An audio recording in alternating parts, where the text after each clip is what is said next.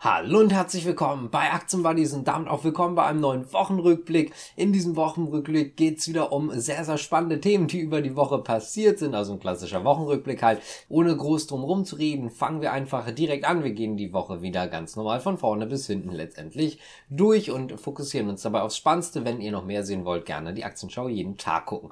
Also am Montag kam direkt eine Nachricht von Unilever, beziehungsweise von Unilever, GSK und auch von Pfizer Pfizer, denn Unilever würde gerne die Konsumgütersparte kaufen, beziehungsweise wollte die Konsumgütersparte von GSK und auch Pfizer zusammen kaufen. Ganz kurz dazu, Pfizer besitzt an dieser Sparte 32 Prozent, während GSK 68 Prozent besitzt. Das heißt also, dort wollte Unilever von den beiden im Prinzip die Sparte abkaufen. 50 Milliarden Pfund, rund 60 Milliarden Euro wurden dort geboten. Das Ganze wurde schon von Anfang an sehr, sehr negativ von Experten eingeschätzt eingeschätzt und hat auch in dem Fall nicht geklappt, weil beide Unternehmen abgesagt haben, also Pfizer und auch GSK. Im Übrigen, äh, um das Ganze auch noch aufzulösen, später in der Woche kam dann auch noch die Nachricht, äh, dass Unilever das Ganze dann auch dabei belässt. Man möchte gerne ein möglichst, na, ich sag mal, konstruktives Ergebnis auch für die Aktionäre, fürs Unternehmen erreichen und ein höheres Angebot wäre dabei einfach nicht angemessen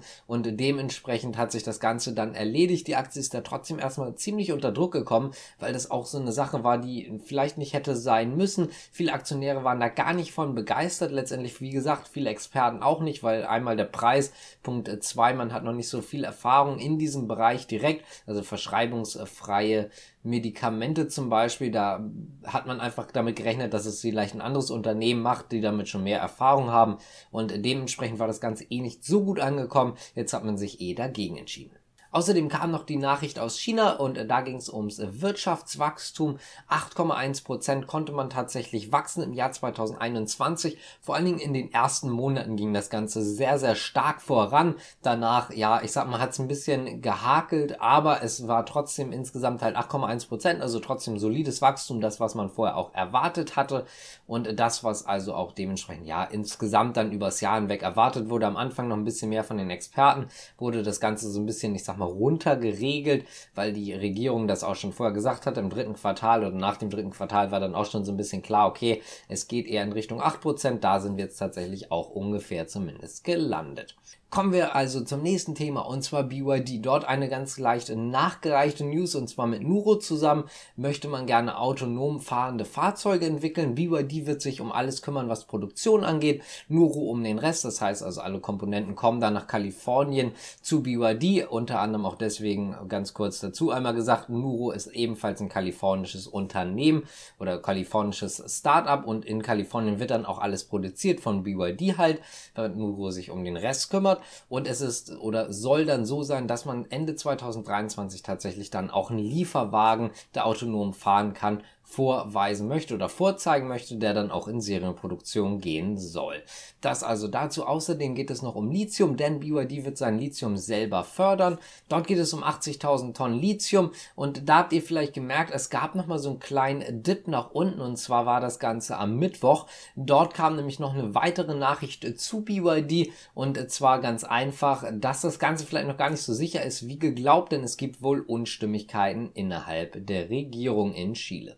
Und eine letzte Nachricht zu BYD. Insgesamt konnte man tatsächlich 70.000 Busse absetzen. Das heißt also, man hat 70.000 Busse verkauft insgesamt seit, also Elektrobusse natürlich ganz kurz dazu gesagt, insgesamt seit Gründung, wobei die Elektrobusse auch jetzt noch nicht so lange dabei sind. 1.800 davon übrigens insgesamt ungefähr zumindest in Europa.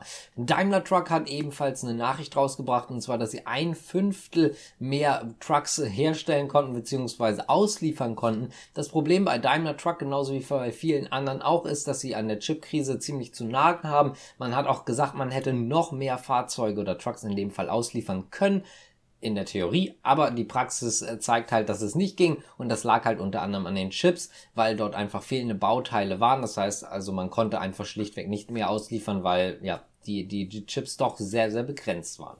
Kommen wir mal zu Hugo Boss. Die konnten nämlich ihren Umsatz um 55% steigern im Gegensatz zum Jahr 2020. Und was auch sehr interessant daran ist, sie sind ja gerade im Umbau, der geht auch sehr stark voran, denn man hat sogar mehr Umsatz machen können als noch im Vorkrisenjahr. Das heißt also auch hier sehen wir gerade eine sehr, sehr starke Erholung von Hugo Boss Seite aus und offensichtlich funktioniert der Umbau auch gar nicht so schlecht. Um das Ganze auch nochmal in Zahlen auszudrücken, 12% mehr als noch im Vorkrisenjahr Umsatz konnte man tatsächlich erreichen.